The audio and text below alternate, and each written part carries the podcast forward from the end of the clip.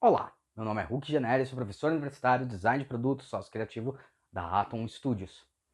A importância do design thinking, porque ele surgiu e porque ele tem é, crescido tanto ultimamente no mercado, tem a ver sim com a nossa evolução e tem a ver com a nossa relação com o mundo hoje em dia. É que de fato a gente precisa entender um conceito antes de tudo, antes da gente entrar nessas explicações, que é o conceito de atributos versus benefícios. Maná.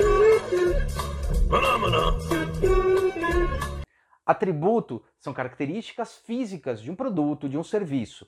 Ou seja, ó, um atributo de um carro é o pneu, é o motor, é o banco, a cor e assim por diante. Então são atributos físicos, né? De um serviço você tem atributo que é como você vai fazer a comunicação, que é através de computador, telefone, é, através de um software. Tudo isso são atributos e onde eles rodam. Benefícios é o que isso gera para a percepção do consumidor ou a percepção do cliente final. Ou seja, por que, que eu quero, por que, que eu desejo uma Ferrari mais que um Uno, por exemplo? Na década de 80, os principais CEOs e tomadores de decisões das grandes empresas estavam na mão dos engenheiros. Tem como característica relacionar a melhoria de produtos e serviços através dos atributos. O principal mindset que está na cabeça deles é achar que um produto ou um serviço ele é ofertado quanto melhor a qualidade dos atributos que existem nesse produto. O core business das empresas eram vender esses atributos. Esse produto é melhor porque ele é mais resistente, ele é mais rápido, é, resiste a quedas, ele é feito de metal ao invés de plástico. Mas eu lembro que existia uma propaganda da Omo, onde você tinha um lençol gigantesco num campo de futebol e um monte de gente, né? e pulava em cima desse lençol, sujava ele, vinham crianças, pessoas, tal, e sujavam esse lençol. Depois vinha um helicóptero, pegava esse lençol, levava até uma tina d'água cheia de produto homo, teoricamente, jogava lá dentro e falava: ele limpa porque tem bolinhas de O2 ativas que ajudam a limpar com mais eficiência a sua roupa. Se você for um químico, se for a pessoa que criou a fórmula, provavelmente você vai falar.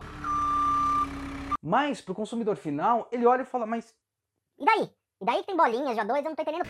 O consumidor final não entende o que são essas bolinhas de O2, não importa quanto você explique para ele, você não está atingindo o coração dele.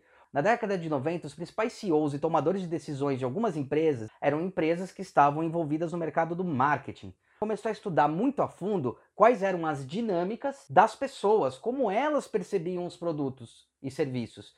E ela descobriu que, na verdade, as pessoas, apesar de comprarem atributos, entenderem que esses atributos eram coisas importantes e que eram fatores importantes, o que elas viam nesses atributos eram os benefícios que esses atributos traziam.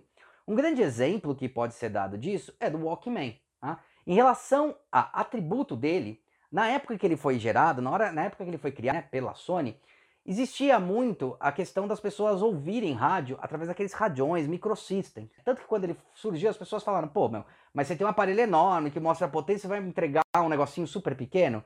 Em relação ao atributo, um produtinho muito menor, quer dizer, você está perdendo a qualidade do produto. O que de fato não aconteceu, até pelo contrário. Foi um grande sucesso de mercado, porque o que, que esse produto, na verdade, entregava através dos seus atributos? Entregava o benefício da música, a música individual. Ou seja, eu poderia ouvir minha música onde eu quisesse, sem atrapalhar ninguém, ou o tipo de música que eu quisesse. Começou uma história da individualidade de ouvir a própria música. E a portabilidade, o benefício que aquele atributo, que é um produto, trazia, era o benefício da qualidade de música e de eu ouvir a música em particular.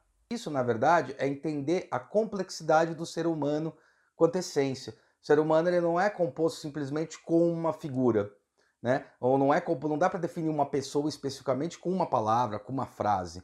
Você tem que entender essa pessoa. Essa pessoa tem sentimentos, tem formas, tem expressões, então cada um é diferente um do outro. Entende como melhor comunicar isso, entende como melhor dizer sobre isso.